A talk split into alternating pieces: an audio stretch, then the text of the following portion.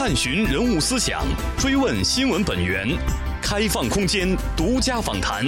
CRI Face to Face，CRI 会客厅。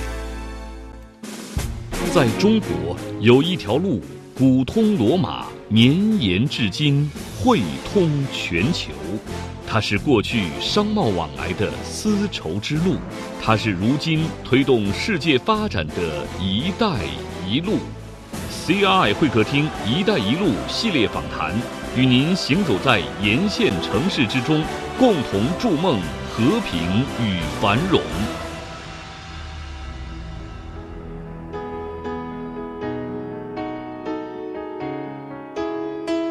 中华文化历史悠久。博大精深，也吸引着越来越多的海外目光。二零零四年，中国华文教育基金会应运而生。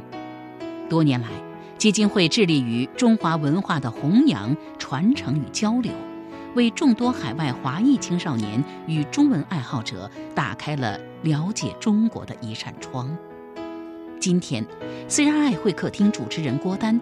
将邀请中国华文教育基金会项目部主任李小梅女士一起，分享华文教育在海外日新月异的发展，畅想中华文化之花在“一带一路”参与国乃至全球盛放的未来。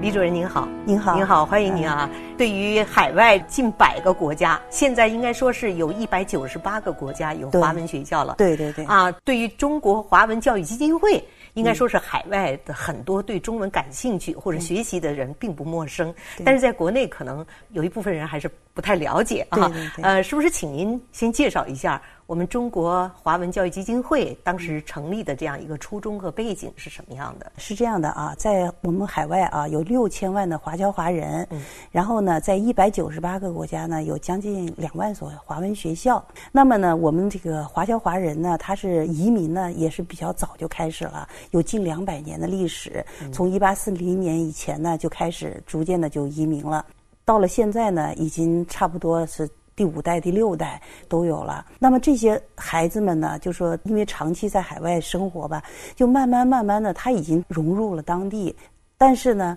他的父辈怎么都不愿意让他忘记。中华民族的这个根，嗯，让他要记住中华文化，记住中国的语言，嗯，所以呢，就是为什么海外有这么多的国家在开办华文学校？实际上呢，华文学校呢，就是一个非常独特的一个存在，因为没有任何的资金支持，那么呢，就是我们的海外华侨华人有钱的出钱，有力的出力，然后最后呢，把一间一间的华文学校，无论是大小。全日制比较少啊，大多数是周末的课后的这种学校。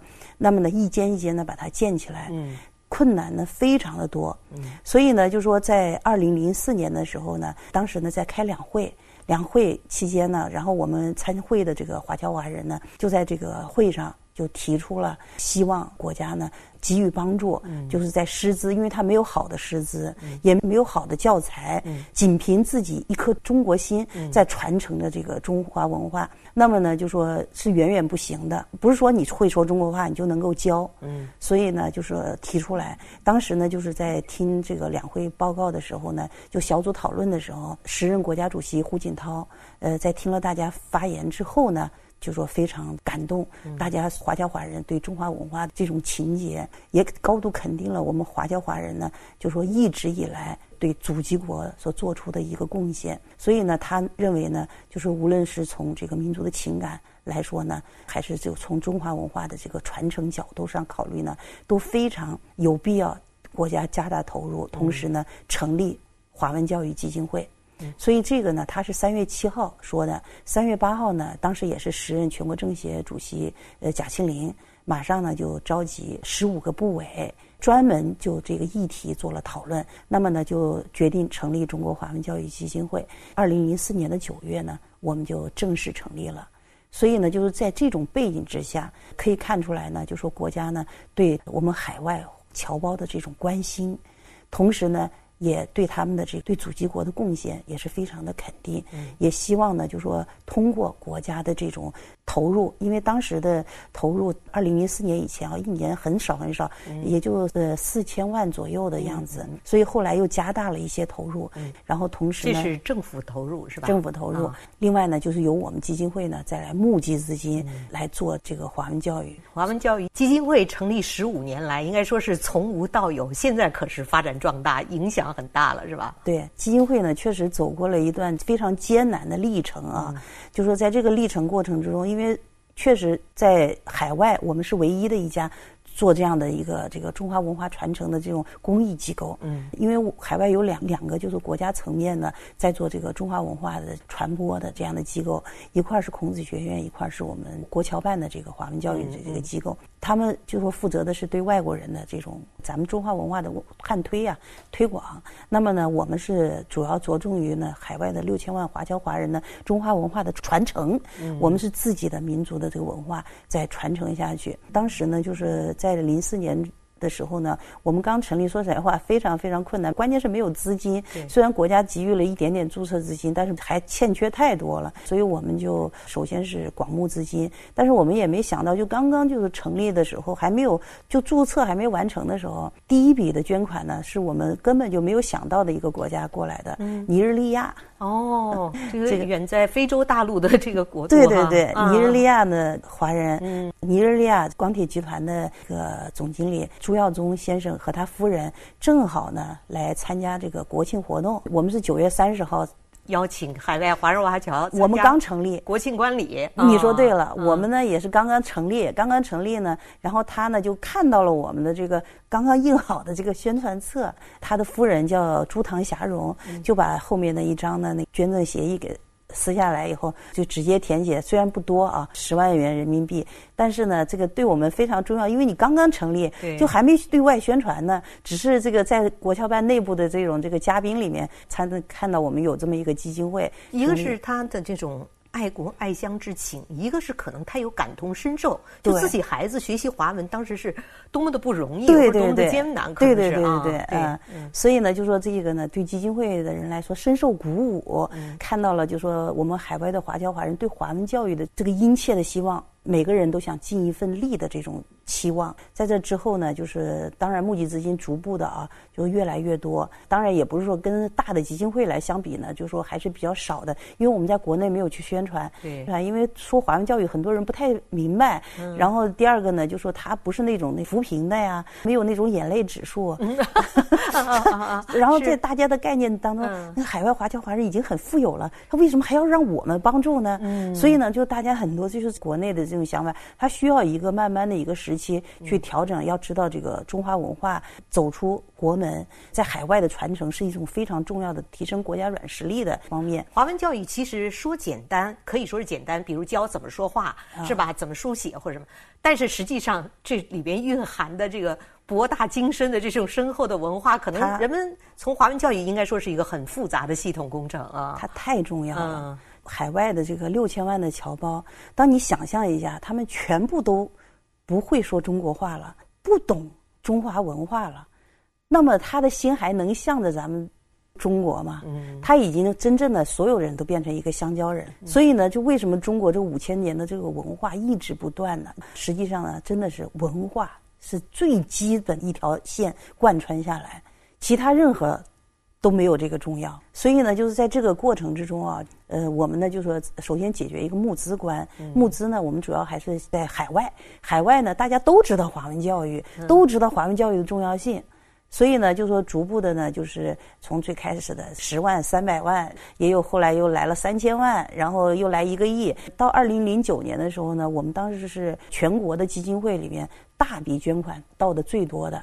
全部都是一千万、两千万、五千万这样子到的，就零九年的时候达到一个顶峰。所以呢，在这个过程中呢，可能呢听起来好像是呃数额不大或者什么，但是我们的华侨华人，你要知道，大家在海外说实话生存也不容易，大家为了华文教育全部都来做这件事情，是非常令人敬佩的。所以呢，就说我们呢也经历了这么长的时间的发展，在募资上呢有一个点小小的进步吧啊，咱们不能去和国内的大基金会去比，但是呢，在我们这个特定的群体里面呢，我们自己觉得我们还是付出了很大的努力，再去做这样一件事情。所以我听说咱们基金，尤其是李主任作为一个项目部主任，也是好像。花小钱办大事啊！对对，现在已经覆盖了这么多个国家啊！华文教育应该说是现在是发展最好的时期之一了，尤其借“一带一路”的这样一个倡议的提出哈。对啊，应该说呃，现在这个华文教育虽然刚才您说募集的资金可能有限，但是我们可利用的资源和政策资源以及人脉资源很多方面资源我们都可以利用上了，是吧？对对对，首先呢，海外他捐给我们钱以后呢，他们也不要。民要不要利的，然后呢，去提供一些方便，可能呢，就说你在需要花很多钱的地方，我们可能只需要花三分之一的钱，我们就能办到一件事情。所以我们呢，就又设计了很多适合我们海外的一些项目。我们每天都在研究海外，就是各个华校是什么样的一个情况。我们不会说我们推出一个项目，大家全部都做一个项目，一定是根据你的海外的具体情况，在不断的调整。在我心里啊，因为我在基金会呢，说起来也干了十几年了，基本上从成立到现在就一直在基金会啊。那么呢，就是对海外呢也是非常有感情的。他们呢，我们所有海外华文学校就是这样的，你给点阳光就灿烂，真的。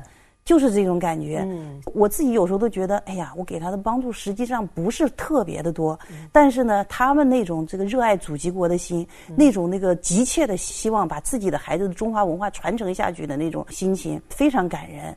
为什么基金会能够花小钱办大事？是因为我们有这么样一个群体，大家一起来做这样事情，包括我们在国内的这些承办我们项目的单位。同样也是一个心情，因为他承办我们的单位呢，他同样也要面对这个群体，他也会被这些群体的这种精神所打动。嗯，大家全部真是不求名不求利的在做这件事情。有了这种大家心往一处使的这种力量，还有呢，有一部分资金了，而且我们会募集的越来越多了。对，但是我觉得最重要的是。我们基金会从哪里入手？在哪个方面？比如说是在师资培训啊、学生生源呀几个方面哈，进行这个拓展我们这个教育哈。对，嗯，我觉得基金会啊，就说在这个方面呢，项目上面我们还是有长远的眼光的，就是眼光比较远。嗯，呃，为什么呢？就是我们在一成立的时候呢，钱不多，但是我们着手的是师资学历教育。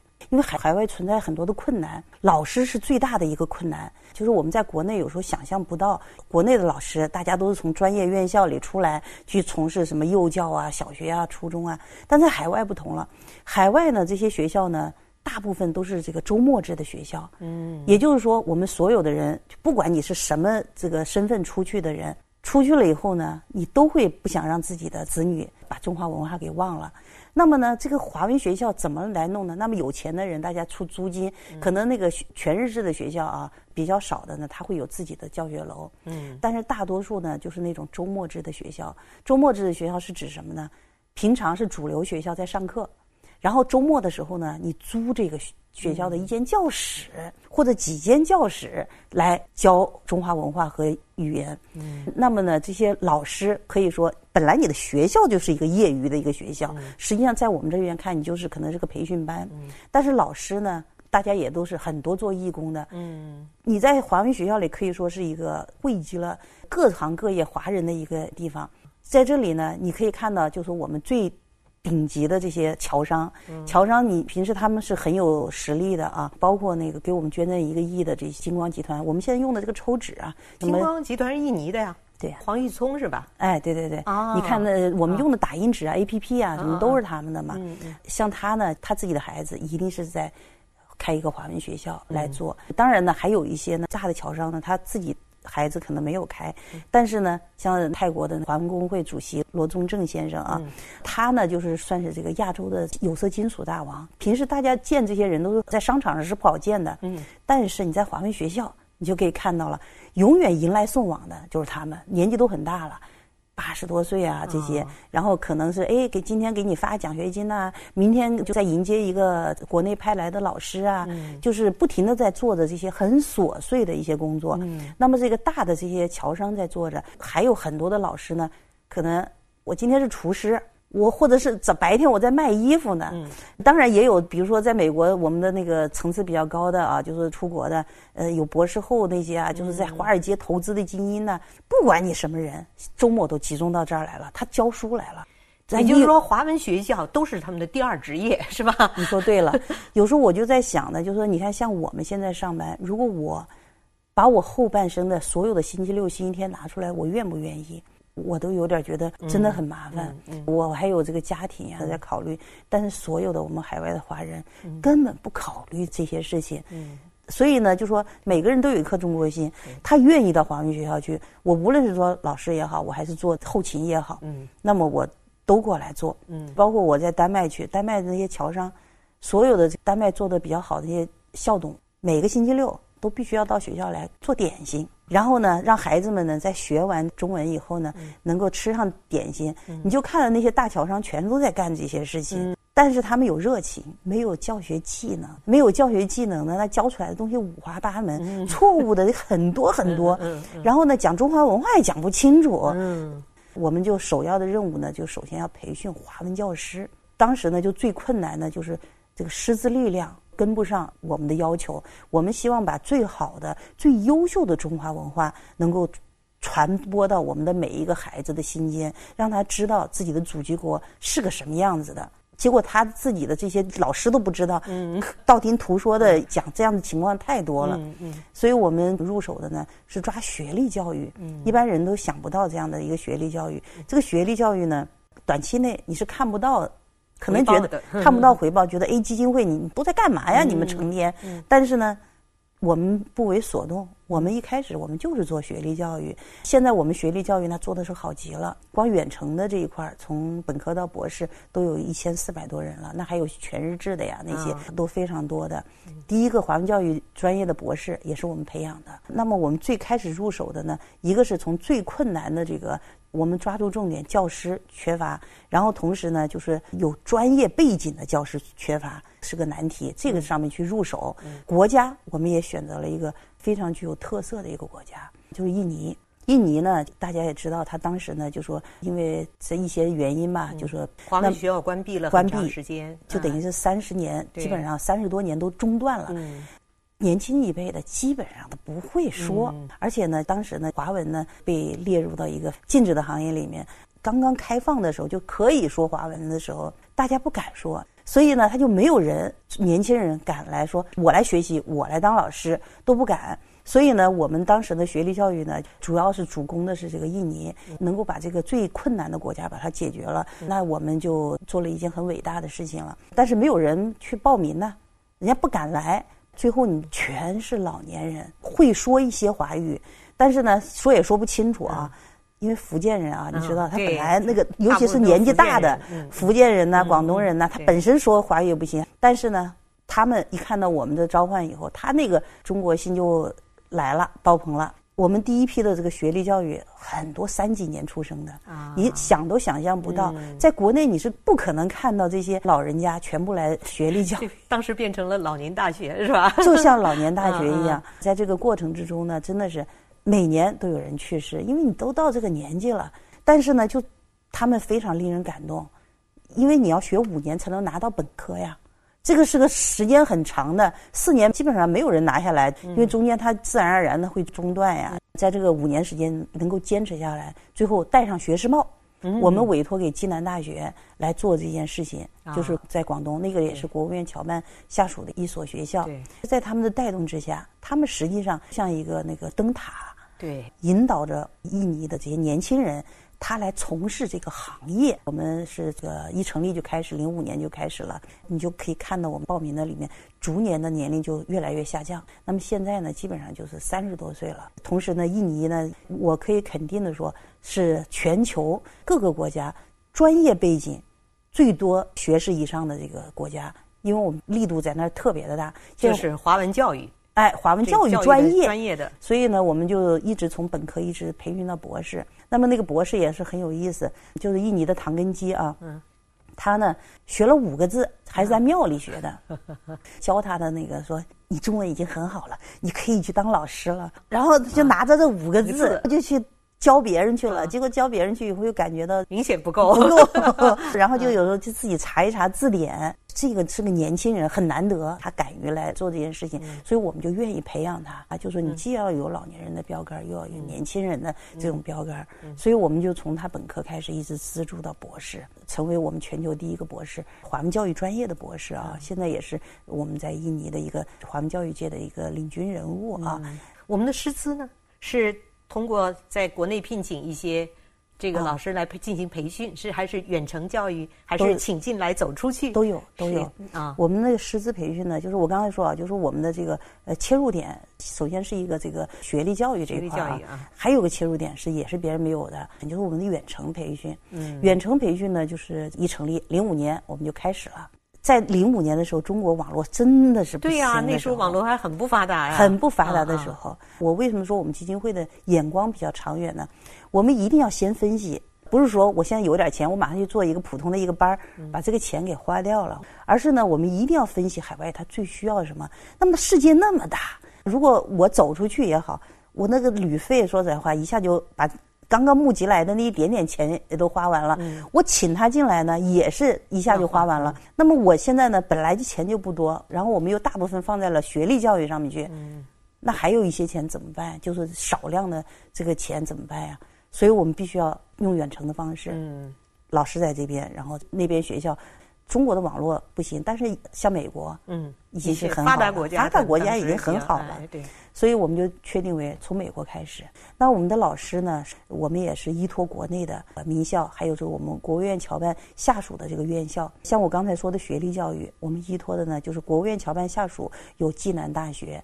华侨大学，所以依托这两所学校呢，对他进行全日制的培训和这种函授，最后我们会也派老师过去再进行一个面授。嗯，所以这种结合的方式做学历教育，在福建的华侨大学，还有广东的暨南大学在做远程教育呢。我们主要依托的呢，就是北京四中网校，就最开始啊。当然呢，前面还有学校，但是呢，就是我们也走了弯路。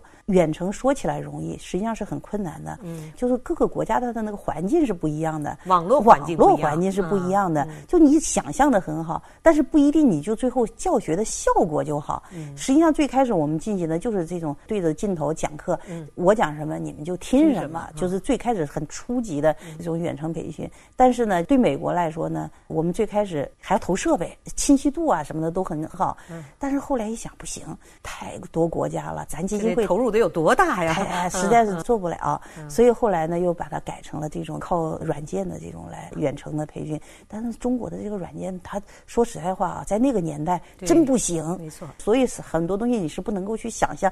你到实际的时候，你就发现卡顿太严重了。就最开始。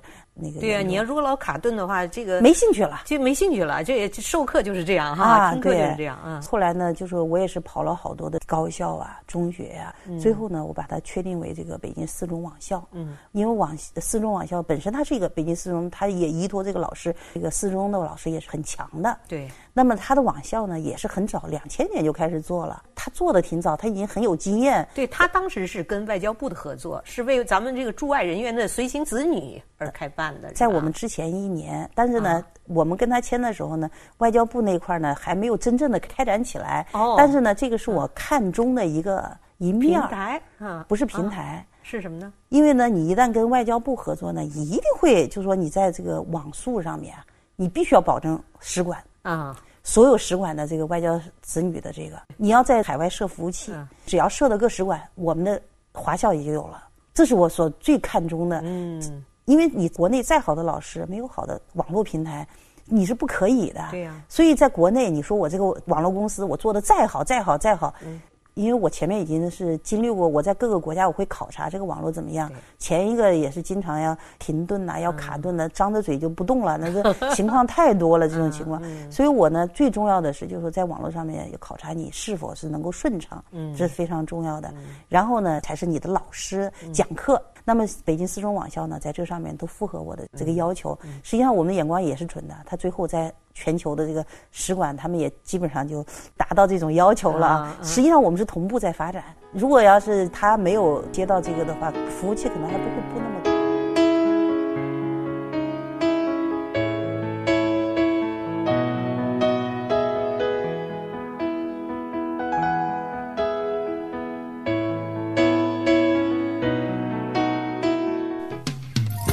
您。正在收听的是人物访谈 CRI 会客厅节目，同时你也可以登录 www.chineseradio.cn，点击 CRI 会客厅精彩视频，收看本期节目。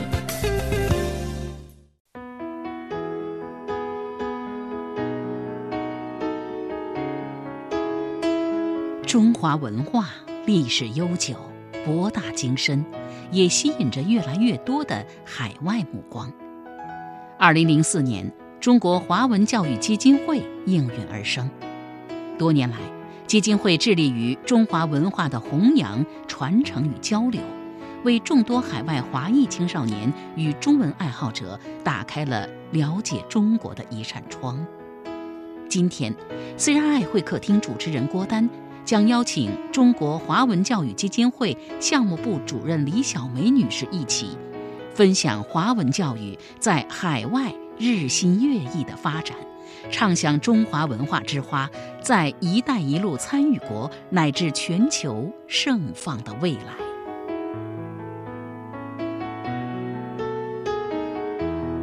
海外华文教育其实它不需要这个大学教授这样的来讲授，实际上它是更多的是比较从初级开始的，是吧？比如说小学也可以，幼儿园也可以，中学也可以，高中也可以，大学也可以。实际上它是各个层次的，对对对，是吧？它是这样的，就是说，呃，是各个层次。当然呢，就是像小学老师在海外特别受欢迎，嗯，因为大家层次不高，对。然后呢，他又特别有课堂教学经验。但大学老师也需要，因为他呢，教师呀要提高他的文化素养。嗯，在文化这个上面，你要非常有清晰的思路才行。所以呢，教师的培训一定要比较高，他既要有高层次的，也要有这个注重课堂基础教育基础教育的。嗯嗯，这样呢，就是我们在呃网络上也做得好，然后学历上面也做得好。这是我们实际上是当年我们。拳头产品一直做到现在，所以我有时候我看到习总书记呃说的那句话：“一张蓝图绘到底，撸起袖子加油干。”其实一张蓝图绘到底是很重要的。就当你的目光比较长远的看到我们要走的一个方向的时候，无论这个经历什么样的变迁，十几年来，你只要是在坚持做一件事情，一定是。走着走着，花就开了。所以我们讲话就是说，不要看眼前的这种啊，对，顾着眼前的这利益的这个，还要顶住一种舆论压力。啊，你你基金会，你这个投这么多钱，你都花哪儿去了？对啊，你短期看不到这种效应的。对，所以这也是告诫大家，也教育大家，是吧？这样一个项目，实际上是要从长远的利益。教育本身就是一个。对，人人家说活到老学到老，对，就是它本身就是一个漫长的过程。对对对，它不是一个立竿见影，我商业我卖出去，马上我就赚钱，是吧？他们不能这么看问题啊。对，所以这样这么多年，经过十五年的发展，应该现在的。华文教育基金会在海外的这种，无论是走出去还是请进来，应该涵盖了有多少个国家了？我们现在一般就是差不多一百一十多个国家吧，现在还没有达到全部。嗯，因为有的确实它这个太小的国家，这个小岛国呀什么的，它有时候这个条件还不允许，它经常要来参加我们的活动啊，或者说。网络不允许的国家也有很多，嗯，所以呢，就是不是全覆盖。嗯，像那个我们的远程吧，现在覆盖了就是八十多个国家，也也将近一百个国家还没到啊，现在差不多九十了。嗯，就是因为这个网络的问题，有很多国家我们在做网络教育以后啊，就是发现这个世界上这个区别很大。美国呢是所有的州都对外，嗯，就像我们省每个省都对外。嗯，那么呢，很多的国家呢，就是包括中国，都是一个出口进出。啊。还有一些国家，就是非洲有很多国家，它是依托南非一个国家出口，哦，所以都是不同的。嗯，那么呢，也许你说有些非洲国家，你看着它上面写的三 G，实际上它就二 G，嗯，就根本就达不到你这个程度。嗯嗯，所以在这个上面呢，就是我们也研究了很多，因为大家的心情是迫切的，想参与到我们这个里面来。那么我们怎么去把它去做好这件事情？嗯，我们也考虑了很多，你包括我们远程。现在又发展了，现在有实景课堂，也有那种动漫的教学。嗯，那么实景课堂呢，就是所有的我的课程都到实景里面去讲，不局限于在这个教室里讲了。那比如说我讲那个大熊猫，那我们就是到那个卧龙基地去讲。那讲那个城墙，那么我的三组老师，一组是在北京的长城上面，一组是在西安的城墙上，还有一组在荆州的城墙上面。嗯，那么呢，在一个小时的课程里面。海外可能好些学校在互动，国内我是三个地方在不停的互动。其实即使是大熊猫一个地方，我们都要布置好几组老师。嗯，有在跟熊猫一块儿的，有在跟竹林在一块儿，有的是在熊猫研究馆里面。你必须要在这一个小时里，有限的时间里面，把这个知识告诉他们，然后同时还要做手工。我们现在开了多少课程？非常多，我们这个都那个几百门这种几百门课程哎都有了，高深的中华文化到怎么做饭什么什么都有是吧？我们现在呢，实际上我们主干的课程呢是围绕着我们国侨办的教材，教材呢就是有中文和汉语，中文汉语呢它是三百多节课，还有呢就是中国地理、中国文化、中国地理常识，就三常，中国文化常识、中国地理常识、中国文化常识，然后里面也是有很多的课程，然后全部把它拍成实景。嗯，就不但我是要在这个课堂里讲，嗯，同时我们还因为为了提升你兴趣啊，嗯，孩子们没有兴趣，你光在课堂里讲，嗯，我刚才也说了，都已经这么多代的移民了，他根本就不爱学习华文了，不爱学习华文，那你怎么去提升他的这个兴趣呢？一定是要让他看到中国是什么样。你即使是不回来，我要让你先看，看了然后你有兴趣回来。百闻不如一见嘛。对，你见了以后，你知道哦，这个直观的感受，你会知道哦，了解老师讲的是什么。对对对对对。所以我们现在呢，像我们实景教学啊，就是受众量，就是看课量啊是非常大的。啊。一个小时的课程登录点呢，一般就是最少是三万个登录点。啊。然后呢，这个多的呢是九十五万个登录点。那么这个登录点，我现在。有很多是学校在里面，一个人也是一个登陆点，一个学校也是一个登陆点。经常性的就是，你看我们在泰国上课吧，基本上你看那个七八百人，然后当然也有两千人的学校，他不一定全都来上实景课啊。嗯嗯。呃，但很多都是五六十人这样的一个班级在上课，那都算一个点。那么我们这个你最多的这个九十五万个登录点，你如果是乘个二呢，就是一个你也够多了，一个小时能够有九十五万个人再来看这个课。这是在国内是不可能的，没不可能有这么大量在看的，所以从这个上面你就可以看出，一个是我们的课程呢是非常有吸引力的，嗯，第二个呢，海外的这些我们的这个华裔学生侨胞啊，还有我们华文学校，他学习中文的那种积极性，嗯，在里面，而且全是星期六、星期天，呃，在这个过程中，我其实我给你讲一个小故事，你就知道课程的这个兴趣性啊是非常的重要的，不是说所有孩子他愿意学华文。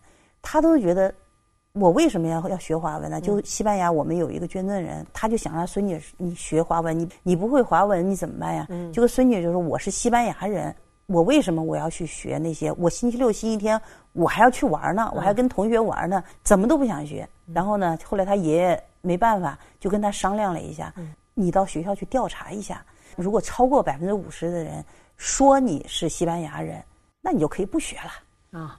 如果大家不说你是西班牙人，这个你还是得学。他说不可能啊，我这一口流利的西班牙语，怎么可能呢？所以他就在学校门口调查，结果呢，就只有那么大概一两个人说他西班牙人，因为他用的西班牙语说话，其他的全部是呃中国人、韩国人、日本人，反正是亚洲人，反正反正是黄皮肤，哎，对，改不了的，改不了。所以他爷爷说，你永远改不了你的这个黄皮肤。黑眼睛、黄皮肤，你的皮肤这样，人家跟你说你什么都不懂，你来自于哪里，你都不知道。嗯，所以这小女孩呢，后来就哎乖乖的就到华文学校去学去了。嗯，现在积极性都很高，讲的很好了。但是也有很多就是没有像她爷爷这么有方法的。嗯。就说你不去就不行，又威逼人家，所以小孩子就大多数都在那个学校里不好好学。你要再碰上那种不好的老师，又讲不出个所以然的老师，学了 N 年以后还依然只会说你好，我叫什么。然后你说中华文化有什么好啊？南越文化、齐鲁文化是什么呀？全部不知道。嗯，所以呢，我们就通过这种好的教学方式呢，先让他从网上你看到中国是什么方式，再通过请进来。让你进来，我们做一些夏冬令营呐这些方式啊，然后再让你亲眼看到、感受齐鲁文化的时候，什么是齐文化，什么是鲁文化呀，对吧？那么多广东人，什么是南越文化呀？嗯所以呢，就是在你这个感受过程中，他就对中华民族有了切身的体会。很多人呢，就是在回到自己的这个父辈的故乡的时候。在一些老房子里看到自己曾经这个祖爷爷的照片的时候，都哭了。这时候终于找到自己的这种哦，原来我的根在这个地方。我一定要不能把自己的根忘了。所以这就是一代一代的华侨华人呢，就是他们的心愿，一定要把华文教育坚持下去的这个心愿。嗯，绝对不能说我的孩子从此就变成了一个其他国家的人。嗯，连思维都变了，所有都变了。嗯，现在呢，就说即使是你讲不出来，但是你一定要知道中华文化。嗯，就是我到那个毛里求斯的时候，在一个餐厅吃饭，然后呢，那个餐厅老板挺有意思的。年纪不小了，呃，有五十多岁了，但他已经是第四代、第五代了。他不会说了，他的餐厅呐，永远那个做的最地道的那个他们的家乡菜。这个他倒是把中华文化这个餐饮文化给他传承的很好。然后呢，随身总带着一个小字典，碰上就是感觉是在讲中国话的，他就过来。我就是这儿的人，还要说一下。但是他呢，就属于没有上华文学校。嗯，因为他的父亲啊，就是老在跟他说，无论如何，这个餐厅不可以变成任何你说改良风味儿都不行。嗯，一定要他是潮州人。嗯，潮州菜一定要把潮州菜给做好，因为中国餐饮在世界上有名。是吧？所以他们会以此为骄傲，也不会去放弃，轻易放弃。但是其他方面，在中国，因为中国的文化应该说是真的是博大，所以有些东西要真的是有一个系统教育，有一个好的啊师资力量，那那必须得有，是吧？你如果是零打碎敲的，都像以前似的，是吧？很分散的，最后像您说的，学了几年指挥，你好，对，谢谢。对，再加上一个我爱你，对对对对 对，嗯，所以呢，就说我自己觉得，我们是真的煞费苦心的，在给大家寻找一些呢比较好的方式，就包括我刚才说的实景课堂。其实我们二零一七年的时候打造这个品牌的时候，美国的地平线报告有一个杂志是这个教育界的这个风向标的杂志。六大趋势其中之一就是实景教学啊，这是预测啊，未来的这个六年里面前瞻性，我们跟它是同 步的。可能看到我们现在实景课堂呢，它的那个画面清晰度啊，有经常也说，哎呀，怎么你们都不是那种高清的，现在都已经很高清的了。我说我们不能高清，我们是可以高清，但是我因为我一次播出的话呢，这个我是要对着，既要有最低的可以收，然后最好的也要收，大家又不影响教学效果。必须要降低了以后呢，然后让大家全体顺畅的来做。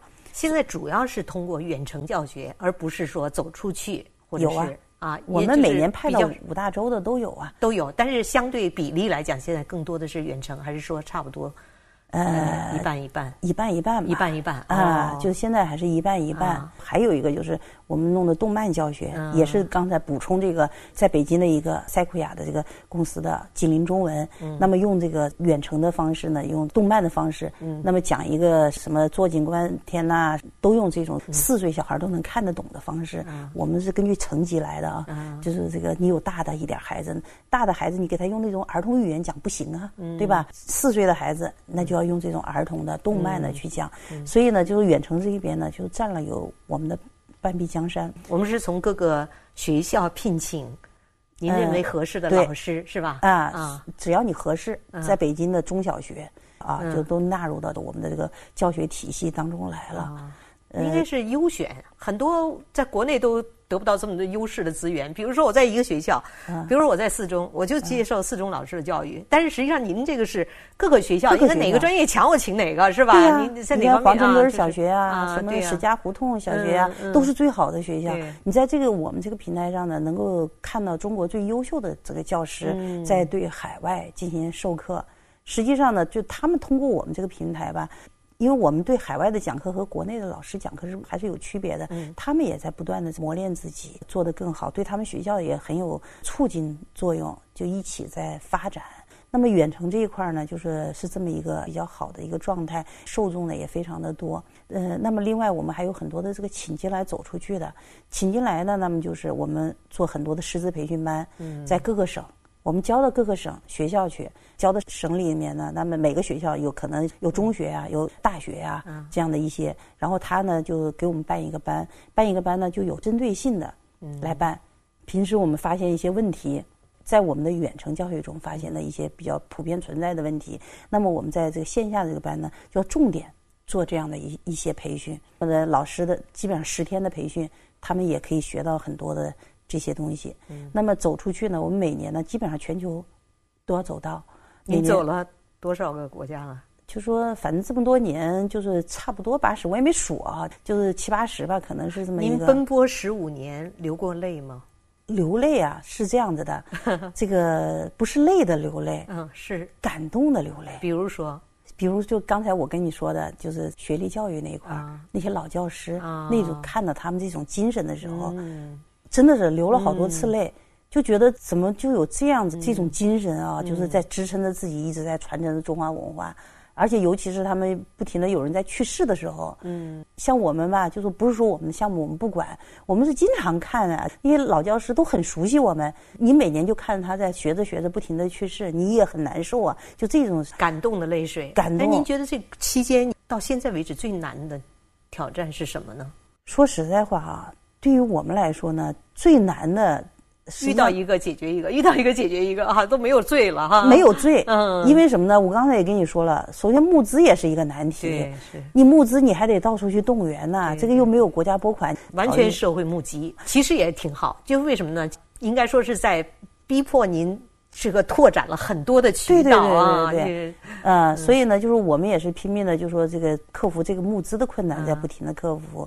然后就刚才我说的，你在教学上，世界这么大，多少的困难呢？那我们面对的是这么大一个地球呢？就说所以呢，你要克服各种各样的网络的这种条件的呀，然后这个老师的不足啊，然后你派出去的这些老师也是都没有海外经验。因为我们不停的在往外派着要教学啊，他没有海外经验的时候呢，他讲的课程很多都是按照这个国内的在在讲，我们就是传播中华文化，弘扬中华文化，所以呢，就是说对于我们来说呢，我们非常重视就在课前，就是在出发之前对老师听课，嗯，那可能是你讲的课我全部给你否了。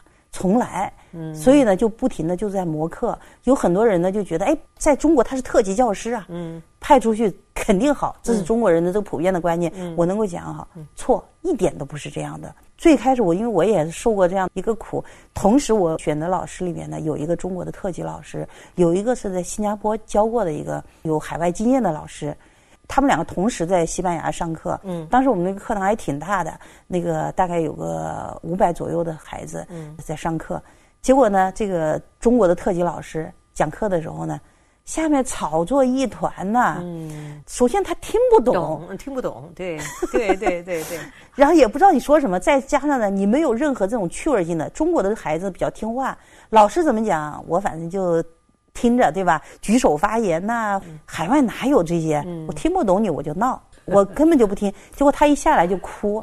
然后那个新加坡的老师就不一样了，新加坡的老师呢上来以后，用各种调动那个情绪的手段，还时不时的要说一下英文呐。那整个会场上都是举手的，所以形成一个非常大的一个反差。嗯，现在咱们不说它的内容的这个什么，就光教学的这个方式的都区别就很大。对，所以呢，包括选老师也是在一个在我们这个过程之中，怎么挑选好的老师，别到时候我们出去，我们有有一个课啊，有时候不敢随便讲，同课异教啊。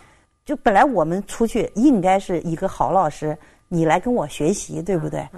那么呢，我们就往往弄一节课吧，就是你海外讲一节课，我们国内的讲一节课，然后下面老师看，然后你再学，对吧？这个课一失败了以后，你知道结果是人家讲的课人家爱听，你讲的时候下面全乱了。那你到底是教？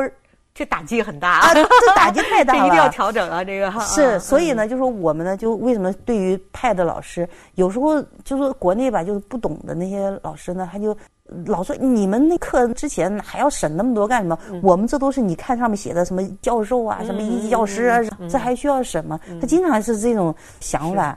他就不知道外面，他根本你再好，他听不懂你的，你说的内容都听不懂。对，所以呢，就说困难真是来自方方面面的。嗯，他不是说有什么最困难。嗯，但是呢，这个所有的困难在我们心里呢，真的都不是困难。嗯，因为什么呢？就说当你我老在说啊，就说我认为这个地球上最大的一个公益团队就是我们的华文教育圈儿，这个华文学校。嗯，因为。所有的人，每个国家的这些学校的人，他都在做公益。无论是从你说校董投资这个出钱弄这个学校，没有回报的，好多都是免费在办的。嗯，他是个公益老师，你跑来公益的当一个老师，嗯，你的那个后勤也做一个公益的后勤，所有人都在做公益，嗯，这个体量是多么大的一个一个公益的群体，嗯，所以呢，就是你当你看到他们在这么努力的在传承中华文化的时候，你那种心呐会非常感动，你愿意为他们做很多的事情，嗯，你不会去怕任何的困难，所有的困难你只要去解决了就好了。而且呢，就说当你时间做的越来越久的时候，你会觉得这个华侨华人这个群体啊是非常可爱的一个群体，因为我们对他呢，就说国内对他的了解度啊不是很深。实际上，这个华侨华人这个群体呢，你我不说远了啊，就从抗日战争，百分之九十五的军费都是他们捐赠的。嗯，就是我们当时那个就是国侨办拍了一个就是个片子啊，当时我在下面看的，我真的是泪流满面的，就是。所有的这个，你有钱的就捐钱，然后呢，有的呢没有钱的，炒了一辈子瓜子啊，把一辈子瓜子的钱给捐捐出来，抗日军费的百分之九十九十五都是从那儿来的。嗯，你就想想全球的华人是多么的团结。嗯，那么呢，等到改革开放的时候，你就看两弹一星的两弹一星的那些钱学森那些名单啊或什么的，都是从海外，他们要么我的人回来了，要么呢我的钱回来了，要么我的。各项技术回来了，反正我是以不同的方式，我在帮助着中国。嗯，改革开放初期，嗯，当时其实华侨华人他们当一看到中国要开始要发展的时候，全体都来投资了。嗯，所以中国能够有今天，实际上华侨华人做出了巨大的贡献。但是他们呢，你说他有多大多少要求呢？他的第一要求就是不要让他的孩子把中华文化根给断了。嗯。这是他的第一大要求，他不是赚钱。很多人说：“哎，你知道我们国家是不是赚钱？”实际上，他们的初衷就是我，我一定要帮助我我自己的祖籍国去把它发展起来。嗯，呃，当你越做这项工作的时候，你就觉得我们自己中华民族这个群体它的伟大性，在国内你有时候体会不出来什么叫爱国、爱祖籍国。到了国外，真的是都是这样。为什么华为学校会聚集着所有这样的人？就是这样的一个原因。所以您今天的介绍不但让我们对这个中国华文教育基金会有一个认识和了解，更重要的是焕发了大家对中国的、对中华文化的这种热爱之心，对这种激情。啊，这种感情，对我我觉得我们这个您刚才说的这个最大的华文教育群体哈，我想它会影响越来越多的人，对啊，应该有越来越多的人来加入到这个群体之中。他不但是受益者，他同时是一个传播者，对，他也是一个啊施予者。嗯啊，我觉得这个世界上呃，如果是海外华文教育做好了以后，应该说是。中华文化弘扬光大的，可以永久的持续下去。我想每一个人都有这样的心情，每一个人都有这样的愿望。因为你改变不了，像刚才那位爷爷说的，你改变不了你的皮肤，对，改变不了你的眼睛的颜色，对，所以你的基因。就是中华文化的基因，对，所以我觉得那首歌啊，就是我的中国心，真的有时候咱们唱一唱，可能没有什么，在海外他往往唱的泪流满面。对，就洋装虽然穿在身，我的心永远是中国心。嗯，黄山黄河、长城长江啊，在我心中重如山，重千斤，就是这个道理。就是你不管是怎么样，这个中国心在这个地方，没错。嗯，我们就以这个张明敏的。我的中国心来结束我们今天的访谈，谢谢李主任今天给我们做的 这个非常精彩的介绍啊，我们也很感。河山只在我梦萦，祖国已多年未亲近，可是不管怎样也改变不了我的中国心。洋装虽然穿在身，我心依然是中国心。我的祖先早已把我的一切烙上中国印。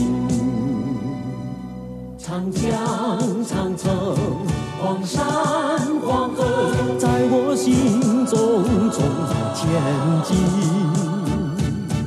无论何时，无论何地，心中一样情，留在心里的血，澎湃着中华的声音。就算身在他乡，也改变不了我的中国心。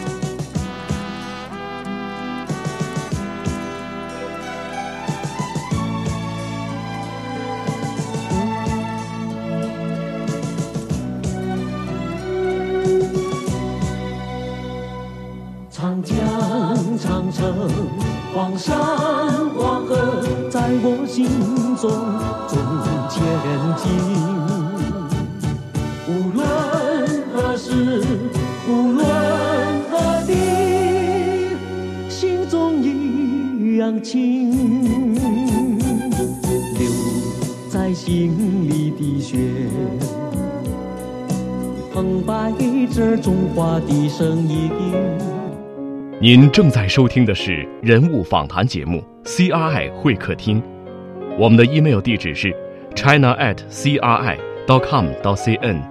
同时，你也可以拨打录音留言电话八六幺零六八八九二零三六，期待您的留言。